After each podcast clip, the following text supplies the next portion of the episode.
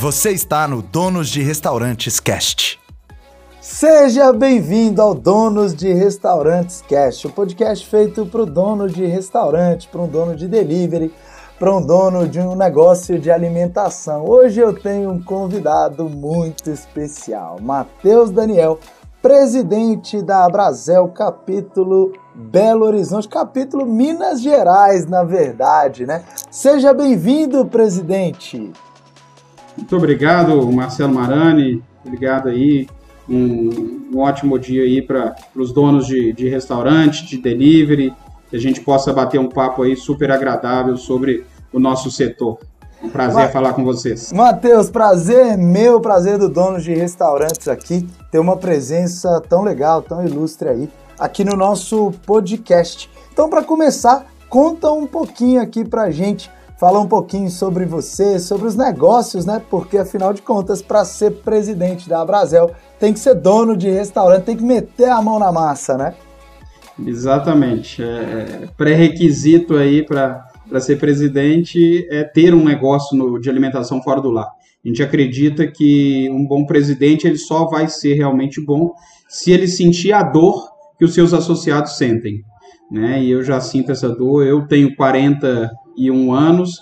Eu nasci praticamente dentro de um restaurante. Minha família trabalha com, com na alimentação fora do lar desde 1981. Então eu sei bem o que, que é sentir essa, essa dor que o empreendedor hoje, principalmente nesse cenário que a gente está vivendo, sente. Né? Eu estou, infelizmente, estou encerrando a operação de um dos meus restaurantes e focando no delivery. Né? Há cerca de desde 2013, né, na época ali da, da da Copa das Confederações, a gente já sentiu uma queda no movimento. A gente tinha um restaurante aqui no centro de Belo Horizonte que vendia 600 refeições por dia. Uau! E a coisa começou a cair, né? Por conta da manifestação, greve de banco. 2014 também não foi um ano bom. E aí foi quando a gente começou a entregar é, marmita. É, a gente tem que se adaptando, né, Marani? Acho que o importante, o, o, empresário, o empreendedor, ele tem que se adaptar, ele tem que entender, enxergar o que está acontecendo no mercado e se adaptar. A gente passou, uma coisa que foi fundamental nessa mudança é, de, do, do, Família Daniel, que era o meu restaurante de self-service, é que a gente atendia o pessoal do Banco do Brasil. Era um prédio com mais de 5 mil funcionários e eles fizeram uma negociação com o sindicato e passaram a, a trabalhar, em vez de trabalhar 8 horas com uma hora de almoço, trabalhar 6 horas com 15 minutos de intervalo. Ou seja, não tinha como ele ir almoçar mais. Aquelas minhas 600 refeições caíram para 300. Descabelei. Falei, pô, e agora? Como é que eu faço? Como é que eu vou sustentar isso aqui? E aí começamos. Eu mesmo fazia as entregas de delivery, era papelzinho, a pessoa ligava, eu quero arroz, feijão, e aí a gente foi crescendo, foi criando é, é sistemas ali, formas de anotar esse pedido melhor, aí passou para o WhatsApp. A gente, em 2017, lançou o aplicativo próprio com Animo do Rodrigo, né, que é parceiro aí do, do portal. Então a gente. É o que é, eu uso aqui também nos meus negócios. É, pois é, é não, é fantástico. É, nós somos o. Na loja lá, né? Sempre dá para você ver a loja, a nossa é 482. Então a gente está bem do, do início aí, é parceiro do, do Rodrigo. Então, a gente, aí a gente lançou esse aplicativo e foi crescendo. Aí entramos depois no, no iFood, ficamos uma época é, como exclusivos do iFood. Em 2000 e, nós estamos 21, né? Em 2019, é, a gente fazia aí em torno de 700 entregas dia Uau. só no almoço, né? De, de 11 às 15, a gente fazia em torno de 700 entregas dia. E, é, era uma loucura, a impressora não parava. Tá louco. Né? Pô, toda a minha experiência aqui, né? A gente tem mais de 7 mil clientes aqui no portal. Hoje são 2.200 ativos na nossa base e realmente quase nenhum desses 2 mil conseguem fazer 700 entregas diárias. É realmente um número muito significativo. Parabéns por isso, por ter alcançado um número desse, Matheus. Mas continua, por favor. É, e, e, aí a gente. E, e, isso começava a dar um problema, porque chegava, era três pedidos por minuto.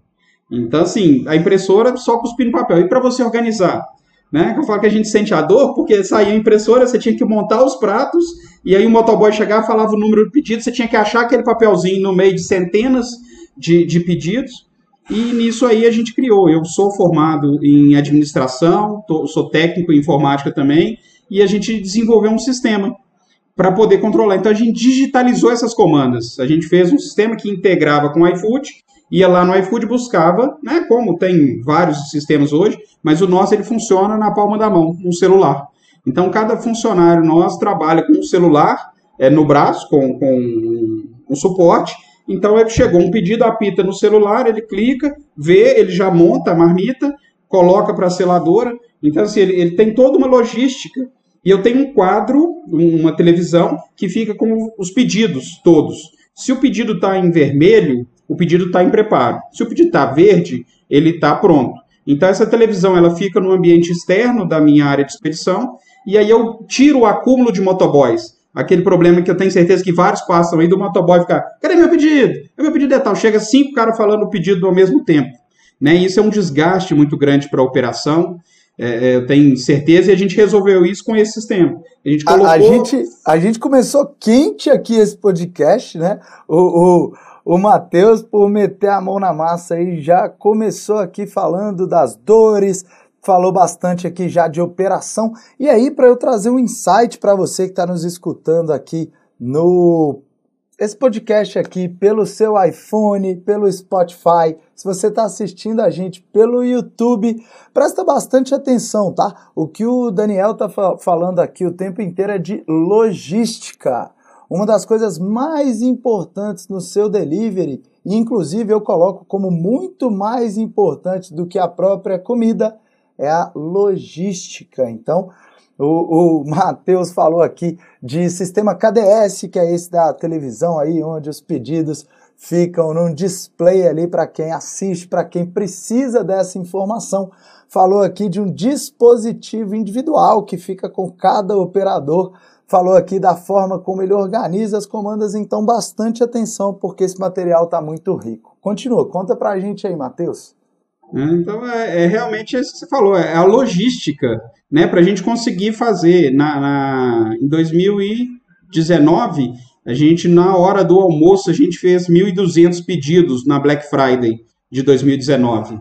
Então, assim, era uma loucura, uma loucura. A gente ficou um quarteirão de moto na porta do restaurante é, para poder dar conta. E aí chegava o cara com, com pedido atrás de pedido, então, tem que organizar, né? A gente conseguiu criar um, um, sistema que hoje a gente consegue trabalhar tranquilo, né? E aí a gente entende uma coisa que é importante a gente chamar atenção aí do, do pessoal, a questão de é, fidelidade, de, de ser é, um único player. Em setembro, em agosto do, de 2019, o iFood, ele simplesmente tirou toda a minha visibilidade da loja.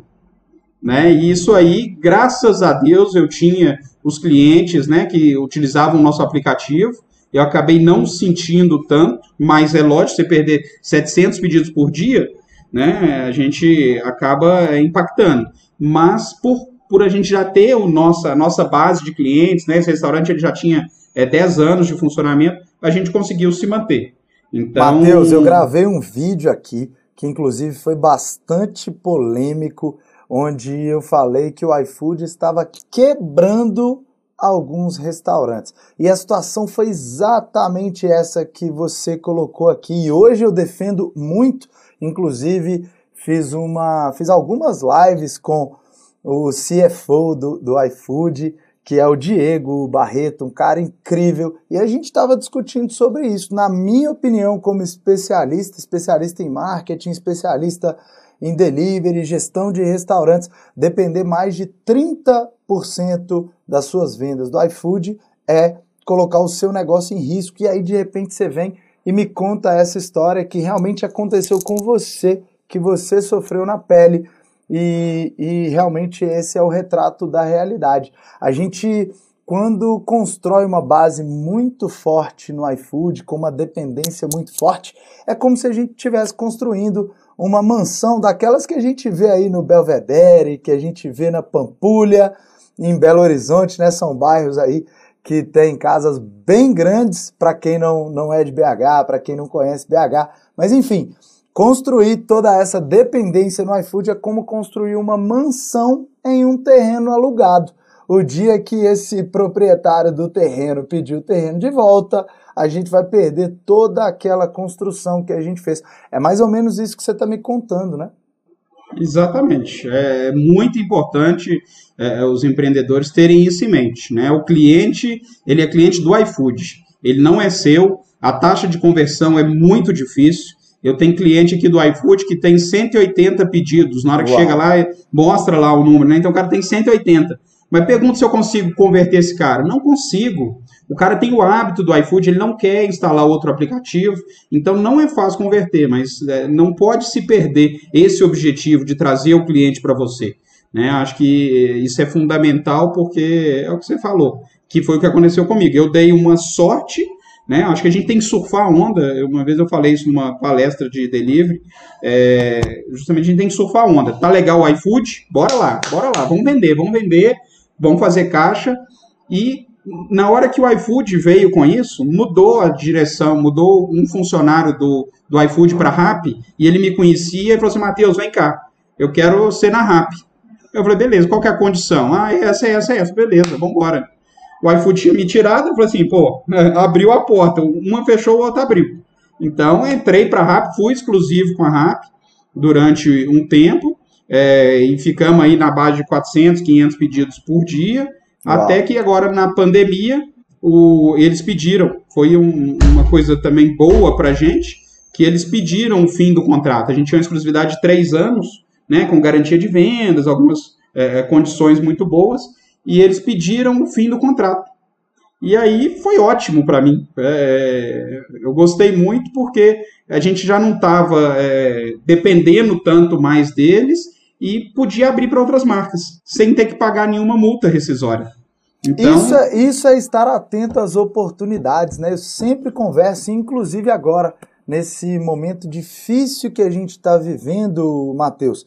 Eu tenho enxergado muitas oportunidades, tenho falado disso muito no, no meu canal. Esse é um momento que, claro, muita gente está metendo o pé no freio, muita gente tem um receio muito grande da escassez, de faltar o capital de giro para girar o negócio, de faltar talvez um, uma grana para investir, para expandir os negócios. Então, esse é um momento que quem enxergar a oportunidade, a gente estava falando aqui da transição do, do restaurante de salão para o delivery, inclusive eu quero abordar um pouco mais desse assunto com você, vou falar algumas coisas aqui, quero saber a sua opinião, mas enfim, quem conseguir entender que o mercado precisa de uma adaptação, que a gente precisa chegar primeiro, porque é assim, a maioria dos empresários, né? A maioria faz mais ou menos a mesma coisa, é por isso que a gente chama da média, né? Da mediocridade, que é estar ali sempre na média, se, sempre sendo nota 5, nota 6, que é quando surge um novo serviço, ah, peraí, acho que isso não vai dar muito certo não. Deixa outras pessoas experimentarem, se der certo eu faço. Só que quando essas pessoas partem para participar desses serviços, ou para criar novos serviços, o mercado já começa a ter uma certa saturação. E quem entrou, quem experimentou primeiro, quem realmente investiu, quem estudou primeiro, surfou uma boa onda. Depois, a maioria das pessoas, quando aderem àquele serviço, àquela nova onda, já não tem os mesmos resultados, né? Exatamente. É, é, é muito importante essa questão de, de, de estar atento ao que acontece né? E aí foi o que a gente fez. A gente estava num restaurante, já tinha 10 anos no mesmo ponto, é, com salão, e quando a gente bateu 150 refeições, quer dizer, a gente veio caindo, veio caindo, chegou em 150 refeições. Eu virei para minha mãe, que é minha sócia, e falei assim: mãe, tá na hora de parar.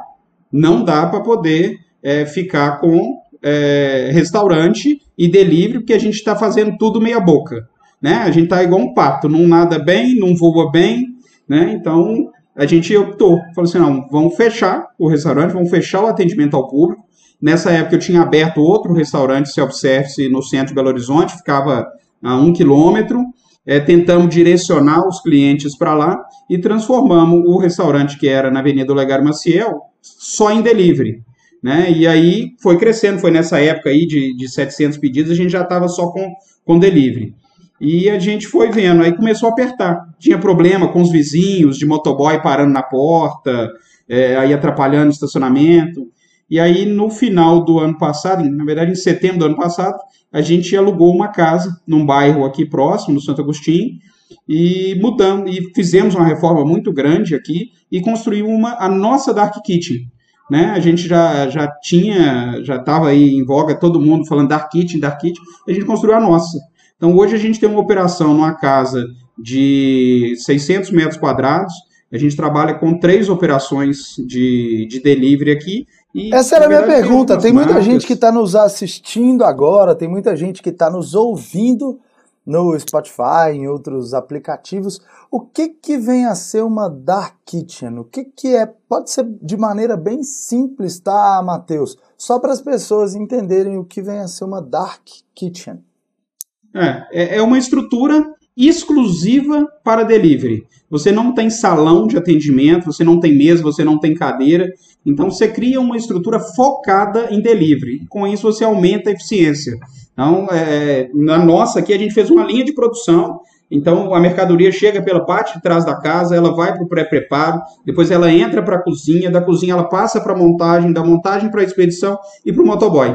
Então, é uma linha, é, é como se fosse Coisa um linda, hein? Isso me lembra o modelo Toyota de produção, que eu tanto falo aqui de logística, o modelo Lean, onde a gente tem menor desperdício, onde a gente tem uma maximização da energia, da, da, do dispêndio de energia, na verdade, né? Porque a gente monta então a nossa operação realmente com uma linha de montagem onde os nossos colaboradores tenham que se deslocar a menor distância possível, onde praticamente tudo já esteja às mãos, a expedição está bem localizada, a, a, área de recebimento de mercadorias também, de pesagem, de pré-preparo. Muito legal. Inclusive, você me fez um convite para conhecer a sua operação. Em breve eu vou dar um pulo aí para a gente bater um papo e para conhecer essa operação. Mas conta mais um pouquinho da Dark Kitchen para a gente. É. Então, assim, é, é essa linha de produção, porque você melhora a eficiência, né? Você diminui o trabalho é, do funcionário, deslocamento, é, fica tudo muito mais à mão, né? Eu chamo a atenção para os empresários da importância de cuidar bem dos profissionais, né? Eles são. É, tem gente que fala que é colaborador. Não, eu acho que é funcionário mesmo. Porque é ele quem faz funcionar o seu negócio. Verdade. Sem ele não funciona. Né? Ele colabora, beleza. Mas ele realmente é um funcionário. Sem ele, a gente, seu negócio não vai funcionar. Então a gente tem que valorizar esses profissionais, saber escolher bem, né? A gente sabe que é difícil, o mercado ele, ele tem uma grande dificuldade, mesmo agora durante a crise, a gente está tendo muito problema aqui em Belo Horizonte é, para conseguir funcionário, porque o pessoal quer ficar é, no, no, nos auxílios do governo, no seguro-desemprego.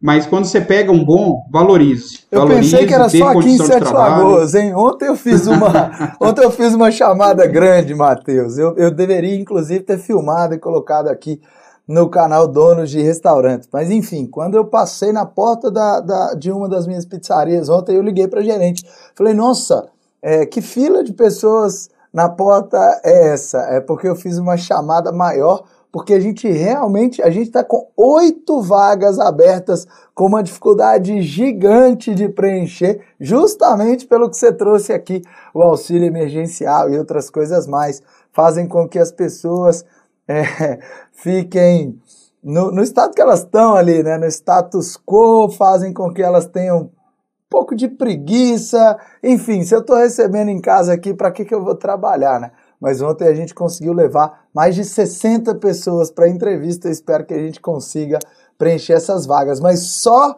quem está no dia a dia sabe tudo isso que a gente está discutindo aqui, sabe tudo isso que a gente está passando, né? Quando as pessoas me falam assim, Marane, na minha cidade ninguém quer trabalhar, eu falo, seja bem-vindo ao empresariado, ao mercado. Ser empresário é isso, a gente resolve o problema o tempo inteiro. E se tiver alguma cidade que é diferente, você por favor me avise, porque geralmente é assim.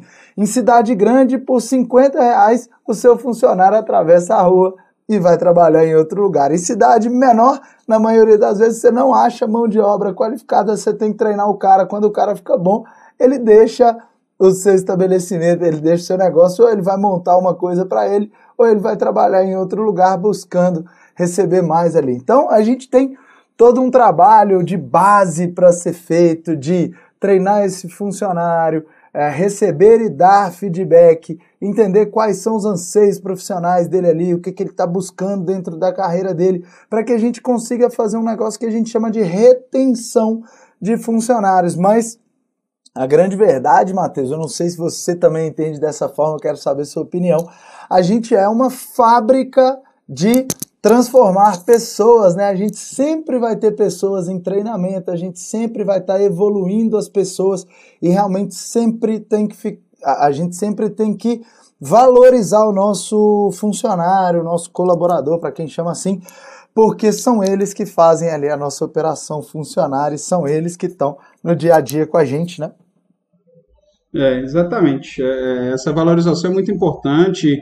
A, a, mão de obra ela é complicada. Eu aqui na nossa Dark Kitchen a gente tem é, a marmitaria BH, que é comida brasileira barata, marmita de 14 reais no nosso aplicativo, né, que tem o preço mais baixo do que no, no, no iFood. A gente tem uma marca de sanduíche. A questão da Dark Kitchen, né, voltando a falar, é você aproveitar também os espaços. A minha cozinha durante o dia é saturada. A, um, a, minha cozinha 1, a minha cozinha principal. À noite. A, a é marmitaria é BH, então, toma toda aí a sua logística, é isso? Da, da cozinha 1, eu tenho duas cozinhas. Ah, legal. Então, da cozinha 1, que é a principal, a marmitaria BH durante o dia ela é saturada. Legal. Eu não consigo colocar outra operação de almoço, por exemplo, dentro dessa cozinha. Mas à noite ela está obsoleta. Então, eu criei uma marca chama Não é Hambúrguer. Não é hambúrguer. Sim. Não é hambúrguer. É o, a jogada é essa, para poder diferenciar. Não é sim. é hambúrguer Eu adorei é, esse nome, artesanal, sei o quê. Não, o pessoal brinca, fala assim, o, a gente faz algumas ações com influenciadores, né? E aí o pessoal brinca, fala assim, o que, que é isso que chegou aqui para mim? É hambúrguer? Aí faz é, aquela enquete, né? Hambúrguer? Não, não é hambúrguer. Aí o cara brinca com isso. Incrível, né? muito são, legal são mesmo. Muita gente me pergunta aqui, Marane, qual o nome que eu coloco no meu negócio? E às vezes o pessoal fica buscando nomes que não tem nada a ver com o negócio. Olha que incrível que o Matheus criou. Não é hambúrguer. E aí a pessoa começa a se perguntar, se não é hambúrguer é o quê? E com essa com essa brincadeira, com esse trocadilho, você consegue aí construir histórias e são as histórias que nos marcam, que marcam as pessoas e que fazem com que a gente seja apaixonado por algumas marcas, por alguns brandings, né? Então conta aí pra gente, Matheus. Você contou é. então da marmitaria BH, contou do não é hambúrguer, mas eu sei que tem mais operação lá, hein? Tem, tem sim. E, e é justamente isso que você falou, a gente ser apaixonado por marcas. É, eu, eu vi uma vez uma marca de comida japonesa em São Paulo. E eu falei assim, que bacana, que, que sacola interessante. E a, essa marca chama Sushi Chic. Tem, um, tem uma embalagem incrível, linda, inclusive. A apresentação é fantástica. Muito. E eu falei assim, eu gostei disso, tô querendo isso para mim. E fiquei ali namorando seis meses a marca e conversando, negociando. E agora em março desse ano, justamente na pandemia, né? Eu estava falando lá que a gente estava no Olegário Maciel e estava tendo os problemas. A gente alugou essa casa e quando a gente inaugurou, dia, acho que dia 2 ou 3 de março, pouco, duas semanas antes da pandemia, a gente inaugurou o sushi Chique em Belo Horizonte. Então ele só tinha em São Paulo e Alphaville e a gente inaugurou em Belo Horizonte. E aí a gente trouxe um produto totalmente diferenciado. Né? Então eu tenho um produto de 14 reais e eu tenho um produto de ticket médio de 180 reais. Então, assim, são du duas coisas totalmente diferentes. Por quê? Porque eu falei assim, eu não posso trazer. Eu fiquei na dúvida se eu trazia a franquia é, de, um, de um real, de sushi de um real, ou do sushi chique. Eu falei assim, não dá, cara.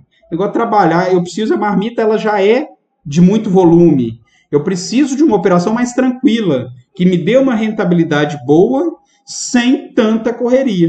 Eu falei, imagina, fazer mais 700 pedidos de marmita, mais mil pedidos de sushi, ia ser uma loucura. Né? E aí a gente optou pelo Sushi Chic, é um produto totalmente diferenciado para um nicho de mercado, né? não é fácil você atingir esse nicho de mercado, mas quem compra adora, recomenda, é... então assim, você não precisa fazer, eu não preciso fazer 700 pedidos dia. Se eu fizer 50 pedidos por dia, show de bola já está legal, a, a operação está se pagando, está dando lucro. Então é, é, você escolher né, o que tipo de operação que você vai trabalhar. E Líder, olha só. deu essa, Olha que opção. incrível, é, é, legal quando a gente consegue mostrar um bate-papo é, de quem realmente trabalha, trabalha em negócios diversificados. Muita é, chega pergunta aqui para mim todos os dias no meu Instagram, aqui no Donos de Restaurantes assim. Marane, quantas entregas por dia é o ideal para um bom delivery? Não existe uma resposta que seja correta. Existem várias respostas corretas. O próprio presidente aqui, Matheus, está trazendo para a gente que em uma marmitaria ele já chegou a fazer mais de mil pedidos por dia. No Sushi Chique, que é uma outra forma de trabalhar com delivery, com outro público, com outro direcionamento, talvez 50, 60, 70 entregas por dia seja um negócio, inclusive, mais lucrativo do que o primeiro. Então, o que a gente precisa analisar é, é qual é o modelo de negócio que você trabalha, qual é o público que você quer atingir, qual a lucratividade que você pretende atingir com aquele negócio. O que a gente precisa é ser associado da Abrazel para encontrar pessoas para nos ajudarem, é, ser membro VIP do portal Donos de Restaurantes para a gente entender que a gente precisa definir um modelo de negócio, procurar o nosso público-alvo, entender o que, que esse público está é, tá interessado, o que, que é valor para esse público, como é que eu fidelizo, como é que eu realmente ofereço promoções que têm valor para esse cliente, como é que eu trabalho a minha gestão, gestão financeira, gestão operacional do meu negócio, a gestão de logística. Tudo isso é o que faz um restaurante ser sucesso um restaurante de salão, um restaurante de delivery. É, é, realmente muito importante que a gente entenda qual é a essência. Quando a gente tem um restaurante, não é simplesmente fazer uma comida gostosa, ter um bom tempero, ter um produto incrível. Isso faz parte do negócio, mas a gente tem que entender que quando a gente se predispõe a montar um restaurante, a gente passa a ser empresário.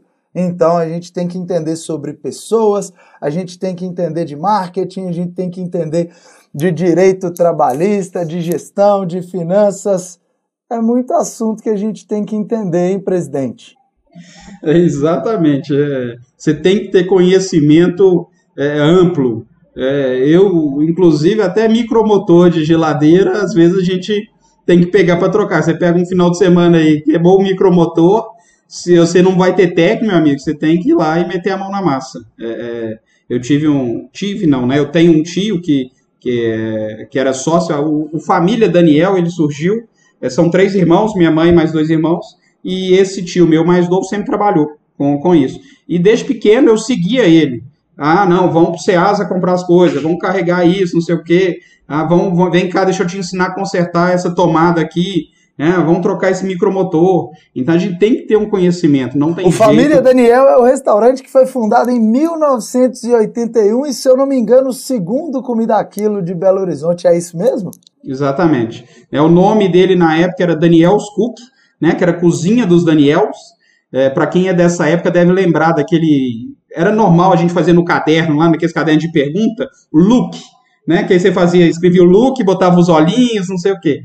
E aí a, a, o cookie era, era uma brincadeira com esse look. Então surgiu a cozinha dos Daniels. É uma família italiana, né? Meu bisavô era italiano e, e já vinha todo mundo na área de alimentação. E em 81, a minha avó tinha uma lanchonete. Minha avó era cantineira de uma escola e colocou uma lanchonete na porta da escola. E aí começou com o PF, em 89 surgiu aqui em Belo Horizonte, né? O Comida Aquilo, ele foi criado em Belo Horizonte, pelo Fred Mata Machado, do restaurante Isto e Aquilo, e hoje, inclusive, tem um concurso né, é, que a Brasil promove só para premiar uh, os restaurantes Comida Aquilo, e a gente abriu em 89. E depois a família foi se separando, cada um é, tem muito filho, nós chegamos a ter nove restaurantes na família. Uau. Eu cheguei a ter três operações do Família Daniel, que aí um tio ficou com Daniel's Cook, outro ficou com Sabor e Magia, e eu e minha mãe ficamos com Família Daniel. Então, a família sempre trabalhou nessa área de, de alimentação. A minha, a minha história se cruza muito com a sua. Meu pai começou em 1979, foi, a terceira, foi o terceiro restaurante aqui de Sete Lagoas. E a vida do meu pai se permeou sempre em restaurantes também, montou vários restaurantes. Alguns deram certo, deram muita grana, outros não deram certo, trouxeram muitos aprendizados. Eu também comecei muito novo, com 14 anos de idade, já com minha carteira assinada e meu pai puxando minha orelha ali, porque para sair, para ter dinheiro, para fazer qualquer coisa aqui em casa tinha que trabalhar. Desde cedo a gente aprendeu que, que o trabalho é o que nos dignifica, é o que nos traz honra, é o que nos traz disciplina, inclusive. Então, a gente realmente também foi educado aqui desde muito novo a trabalhar. Eu vi meu pai, quando você contou essa história aí, Matheus, foi passando tudo aqui. Meu pai adora. Meu pai tem uma oficina na, em um dos negócios dele, né? Lá no fundo tem todas as, é, todos os tipos de chave, tem alicate, martelo, marreta, tudo que você pensar para fazer as manutenções. Porque ele falou: meu filho, desde de novo eu trabalhei com restaurante. Muitas vezes você não vai achar um eletricista, você vai ter que quebrar um galho, você não vai achar uma outra pessoa que precisa resolver um problema, seja no esgoto, seja um problema hidráulico. Então, pelo menos o básico o dono de restaurante tem que saber, não é isso? Exatamente. É, você tem que ser um pouquinho de cada coisa. Você não tem que ser especialista, mas você tem que saber o que fazer, como fazer. Né? A gente teve, eu tive um caso, um, dia estava no restaurante, aí a menina falou assim, Matheus, está faltando água. Eu falei, como assim está faltando água? Aí fui no registro, olhei, no, no registro da cozinha não estava. Aí tinha um outro registro no banheiro masculino. Entrei no banheiro masculino, aí fui ligar, o, olhar o registro, o registro estava fechado. No que eu abri o registro, eu tomei um jato de água nas costas. Alguém tinha entrado no restaurante e roubado a torneira da pia, que estava atrás de mim. Que isso. Aí eu falei assim, pronto, e agora? Então, assim, isso é básico. Você precisa o quê? Saber colocar um tampão. Você ter um tampão no restaurante, porque não adianta também você saber e não ter. Então, no fim de semana, de né? Quando, quando tudo acontece, sempre acontece no fim de semana. Você não tem uma loja, às vezes. Hoje ainda está mais fácil. Mas há 10 anos atrás não tinha uma loja que abrisse, que, que tivesse aberta, né? No fim de semana, para que você pudesse ali comprar uma, uma fita, um tampão, não é verdade? É, esse básico você tem que ter, né? Não, não tem jeito de ter, acho que é, é, de, de, de, você não ter, você não tem essa opção de não ter, porque senão você acaba é, perdendo muito dinheiro aí, você fica é, é, obrigado a contratar às vezes uma pessoa é mais caro, é importante ter seguro, né? Eu tenho é, seguro na, no, no restaurante aqui, tive um problema que queimou uma peça da da câmara é, refrigerada, eu perdi muita coisa, porque foi num final de semana de feriado que queimou, e aí o seguro, acionei o seguro, pagou o conserto. Então a gente tem que se precaver, né? O dono de restaurante tem que sempre tomar muito cuidado. A gente tem o estigma aí de ser amador, né? O, muita gente vê o dono de restaurante como amador e a gente Verdade. tem que mudar isso. Né? A gente tem que mudar isso aí, tem que ser a gente tem que se programar, tem que fazer as coisas corretamente, tem que gerir realmente o nosso negócio. Esse Porque é o nosso papel, né? Fica... Você como presidente da, da, da Abrazel, de incentivar, de trazer as pessoas para o associativismo, para que a gente possa trocar ideias, para que a gente possa fazer um processo de cocriação, né? Que é o processo de criação entre mais pessoas. Eu aqui no portal Donos de Restaurantes, a gente mostrar que cada vez mais o amadorismo não se sustenta, as pessoas acabam se tornando escravos dos negócios, muitas vezes não vão conseguir nem pagar os boletos. Eu vejo muita gente se aventurando no mercado ainda de forma amadora e às vezes pega uma rescisão contratual de uma grande empresa, ou às vezes a pessoa começa a empreender dentro de casa mesmo, com muitos sonhos, muitos desejos, só que a forma amadora como ela conduziu o negócio ali acaba levando ao fracasso. Então é nosso trabalho cada vez mais é, buscar desenvolver essas pessoas, evoluir essas pessoas e trazer essas pessoas para o lado bom da força, né, Matheus? Olha só, eu quero falar um pouquinho da realidade de Minas Gerais agora, é, no meio dessa crise, tudo que a gente está vivendo. No mercado de alimentação, eu acredito verdadeiramente que muita coisa vai mudar, Matheus. Queria saber um pouquinho da sua experiência. Hoje a gente tem muitas pessoas que deixaram de frequentar os escritórios. Eu me lembro bem, trabalhava na rua Paraíba e trabalhava no escritório da Vale, onde eu passei mais de seis anos e a gente almoçava sempre ali na Savassi, às vezes a gente almoçava no Sion. É, e muitos restaurantes ali se movimentavam pelo dependente de escritórios, como você trouxe aqui o caso da, da, de um dos seus negócios. Hoje em dia a gente vai ver muitas pessoas trabalhando em home office, muita coisa vai mudar no mercado, então muita gente que trabalhava próximo, muita gente que trabalhava próximo a esses restaurantes vai estar em casa. Então a alimentação fora do lar, vamos dizer assim, vai mudar muito agora para dentro do lar sem que as pessoas cozinhem, né? Eu vejo o movimento de delivery nos próximos anos é, evoluindo muito no Brasil. Eu mostrei essa curva que foi trazida pelo próprio iFood desde 2012. Eles começaram a desenvolver um, um projeto muito amplo no Brasil e o delivery está voando há pelo menos três anos no Brasil em uma velocidade muito, muito, muito rápida, em uma velocidade incrível. Eu acredito que esse movimento vai se perpetuar. O que, que você acha disso? Você acha realmente que o delivery vai se desenvolver no Brasil ou isso é só uma onda passageira? Não, não, não tenho a menor dúvida, Marana.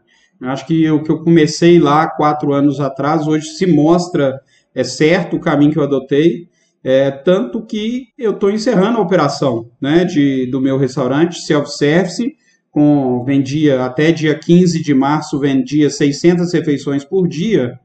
Por quê? Porque esse público ele não vai mais estar é, tanto no centro da cidade, as pessoas, muita gente fala assim: não, home office não funciona. Para minha empresa não funciona. E na hora que veio a pandemia, o cara foi obrigado a adotar o home office. Né? O meu contador era um desses casos. Não, não funciona, o cara tem que estar tá aqui, porque a gente tem que acompanhar. E ele tem, se não me engano, 42 funcionários. Hoje, 21 estão de home office e ele não vai voltar com esses 21 porque está funcionando, ele está economizando passagem de 21 pessoas, almoço de 21 pessoas, o serviço está funcionando, não, não faz diferença, eu não vou no contador, tudo a gente trata pelo WhatsApp, por e-mail, você documenta, então as pessoas não vão.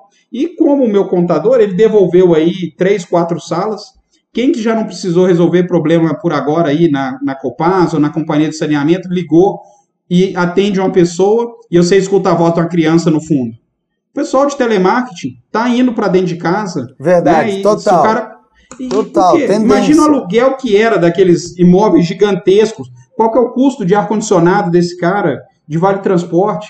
Então, menos pessoas vão passar a circular pela cidade. E isso é fato.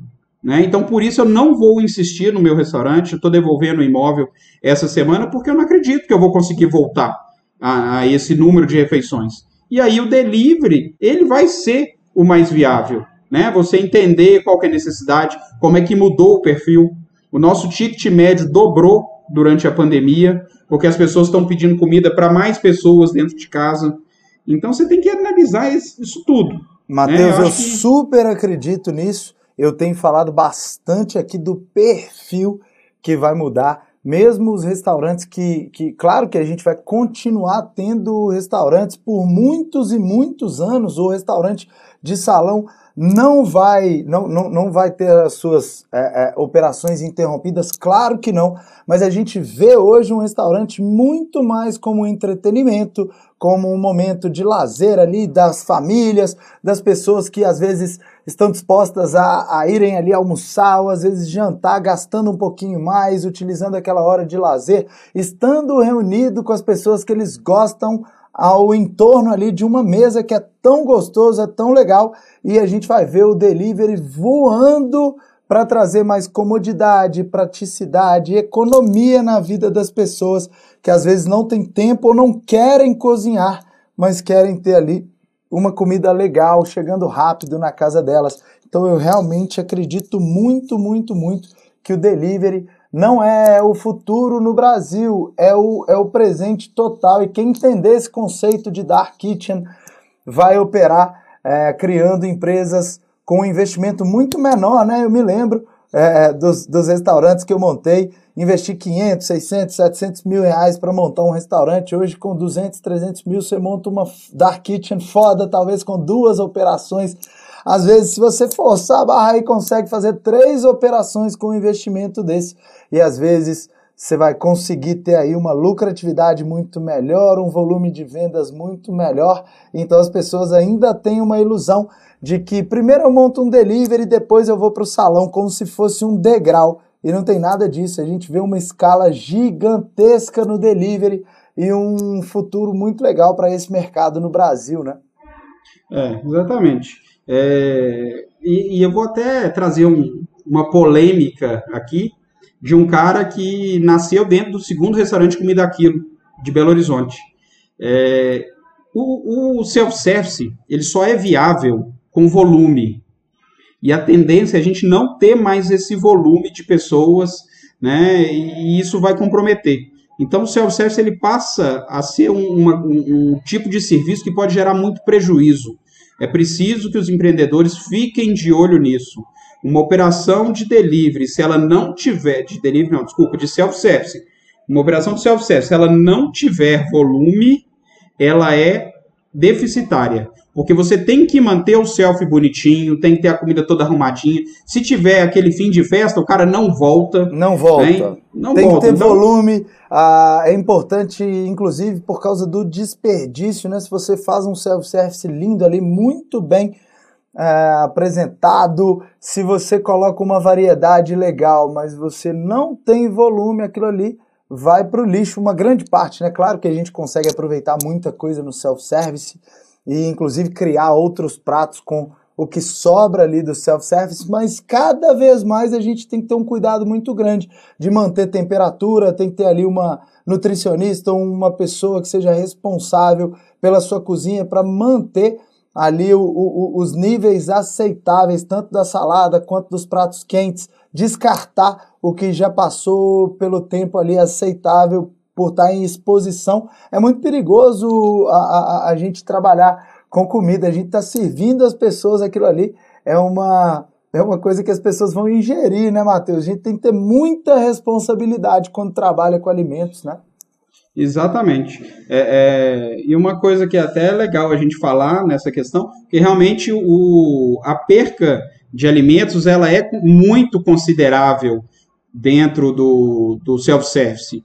E aí, eu estava até procurando aqui agora uma, o número da lei que a gente foi sancionada no ano passado, né, liberando a doação de alimentos que, é, que estão próprios para consumo. A Brasil vai inclusive fazer uma live em breve sobre isso, falando dessa, dessa lei. Porque agora a gente pode, é a lei de combate ao desperdício de alimentos. Eu não estou com o número da lei aqui, mas hoje todo mundo sempre teve muito receio de doar né, alguma coisa com medo da pessoa passar mal e jogar a culpa no restaurante. Então hoje tem uma lei específica que trata sobre isso e a gente vai, vai ser tema de uma live da, da Brasel, porque a gente pode aproveitar, pode, a gente pode pegar aquela comida que está no buffet, que você não pode mais retornar com ela para a cozinha, mas você pode fazer a doação dela porque é uma comida que está boa, você venderia aquela comida. Então, acho que é, é uma preocupação que a gente tem que ter também. Ah, não, eu perdi essa, mas eu posso ajudar outras pessoas. Né? É acho que a função incrível, social. fome no mundo, né? A gente tem fome no mundo. É, é, é, é...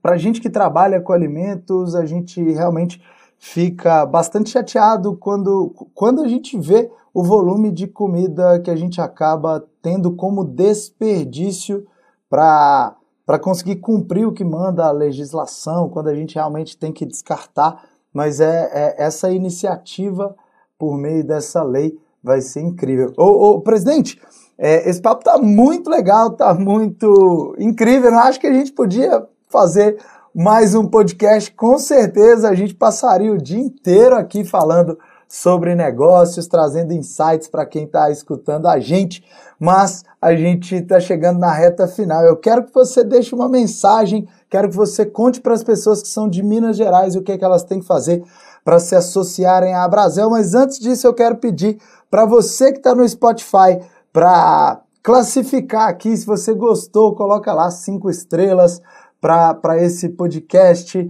Para você que está no YouTube, dá uma curtida aí, isso ajuda a gente a levar o nosso conteúdo para mais pessoas. Isso mostra para o YouTube, para o Spotify, para os outros aplicativos o quanto a gente está sendo relevante com esse material gratuito. Então coloca aí a sua classificação e por favor, presidente, deixe uma mensagem aí e conta para as pessoas também o que, que elas têm que fazer para se associarem à Brasil. É, eu acho que é muito importante. O Brasil ainda tem a cultura muito incipiente de associativismo, mas isso a gente precisa mudar. Né? A gente precisa fazer com que isso seja diferente. E a Brasel, o objetivo dela é esse: melhorar o empreender, a forma de, de empreender né, ajudar a qualificar as pessoas, levar qualificação para elas, porque se a gente melhora o mercado de, de, de, restaurantes, a gente melhora a qualidade como um todo. A gente sobe a régua. Gente precisa subir a régua, não dá para a gente nivelar por baixo. Então a Brasel tem essa função de ajudar é, os empreendedores, assim como você tem essa função. Você leva muito conteúdo de qualificação para as pessoas. Essa é a função da Brasel. Né? A Brasel hoje ela está nos 27 estados, está no Distrito Federal, tem mais 27 é, seccionais é, regionais pelo Brasil. Então, quem é de outros estados aí, que eu sei que você conversa com o Brasil inteiro, entrar no site da, da Brasel e buscar mais informações. Para quem é aqui de Minas Gerais, é, basta entrar no quero ser abrasel.com.br, lá vai ter a questão, a, o contrato, como é que funciona a Brasel. Na hora que você preencher isso, vai chegar para o nosso, pro nosso corpo de executivos e eles fazem contato. A Brasela tem vários benefícios, tem como o Marani, tem vários grupos aí de, de WhatsApp que as pessoas se comunicam e, e, você poupa um erro, às vezes você ia errar.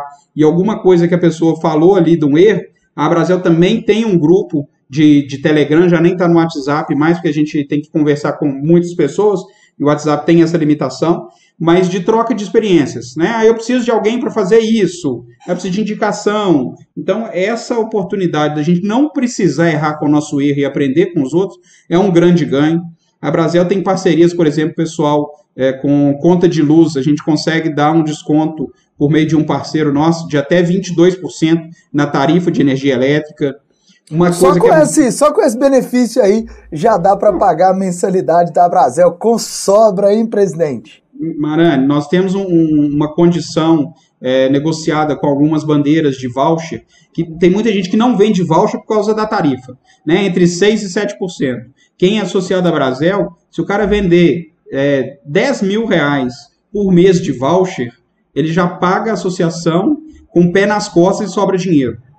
Né? Então, assim. Às vezes a falta diferença... de informação faz com que as pessoas não é, estejam com a gente, né? Eu queria contar, inclusive, que eu sou associado da Brasel, eu tenho a honra também de ter o presidente lá no portal Donos de Restaurantes, e é com essa troca, essa, é com essa união do portal com a Brasel, de, de outras, outras, outros órgãos que trabalham no mesmo objetivo. É sempre assim que a gente tem que trabalhar, se associando, é, trabalhando junto com outras pessoas para que a gente possa crescer sempre juntos, né, né Matheus?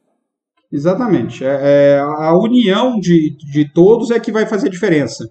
Né? A Brasel ela é uma associação política, mas apartidária. Ela não tem partido nenhum, mas a gente negocia. Eu sento todo dia, eu converso com o vereador, é, tive várias reuniões, estão lutando aí por questão nesse momento né, da pandemia, da reabertura dos bares e restaurantes. Então a Brasel está aí para poder representar né? Porque não adianta eu, como dono, eu chegar lá, não. Quem que eu sei? Eu sou o Matheus lá da Marmitaria BH. Quem? Você não tem força. Né? A partir do momento que você está dentro de uma associação como a Brasel, que é nacional, né? Um detalhe, essa MP 936, que eu tenho certeza que, que o pessoal do portal utilizou afastando os funcionários, foi criação do Paulo Somuti, nosso presidente executivo nacional. Ela nasceu dentro da Brasel.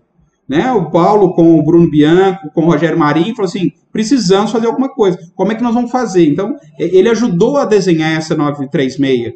Se hoje a gente tem é, é taxas aí abaixo de 1% nas maquininhas de cartão, é fruto de uma briga lá atrás da Brasel contra a verticalização das bandeiras. Então, tem muita coisa. Não, é, às vezes as pessoas falam assim: pô, a Brasel não faz nada.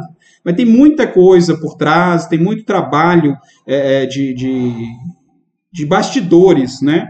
E a gente tem um corpo de executivas, meninas aqui de Minas Gerais, tem Juiz de Fora, tem Montes Claros, tem em Divinópolis, tem em Viçosa, Triângulo Mineiro. Então, assim, em, em Minas nós temos seis, lá no Campo das Vertentes, São João del Rei, Tiradentes, para trabalhar.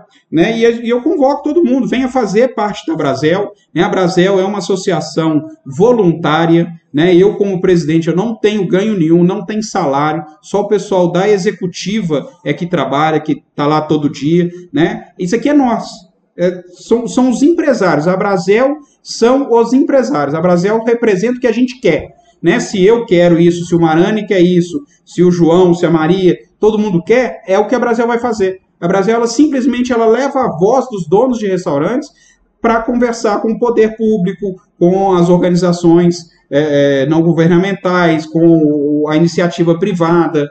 Né? Então é, é, é importante esse, esse associativismo. Paulinho muito... Somude está fazendo um trabalho muito legal. Também tenho outros grandes amigos que são presidentes, o Fábio lá no Amazonas, o Valdir em Rondônia também. São pessoas incríveis, assim como o Matheus. Líder, a gente está chegando no final, então, agradecendo aqui o presidente da Brasel, capítulo Minas Gerais, Matheus Daniel. Matheus, parabéns pelo seu trabalho, pelo associativismo, pelo trabalho também que você tem feito aí há tantos anos no mercado de alimentação, empregando tantas pessoas, evoluindo esse mercado e esse bate-papo aqui para mim foi incrível, tá? A gente vai marcar mais um bate-papo com certeza. Quero te levar na live também. As pessoas precisam conhecer o trabalho que você faz aí e a gente trazer cada vez mais pessoas para esse nosso mundo, não é verdade? Então a gente vai ficando por aqui e para você, líder, eu te vejo no topo. Valeu, tchau, tchau.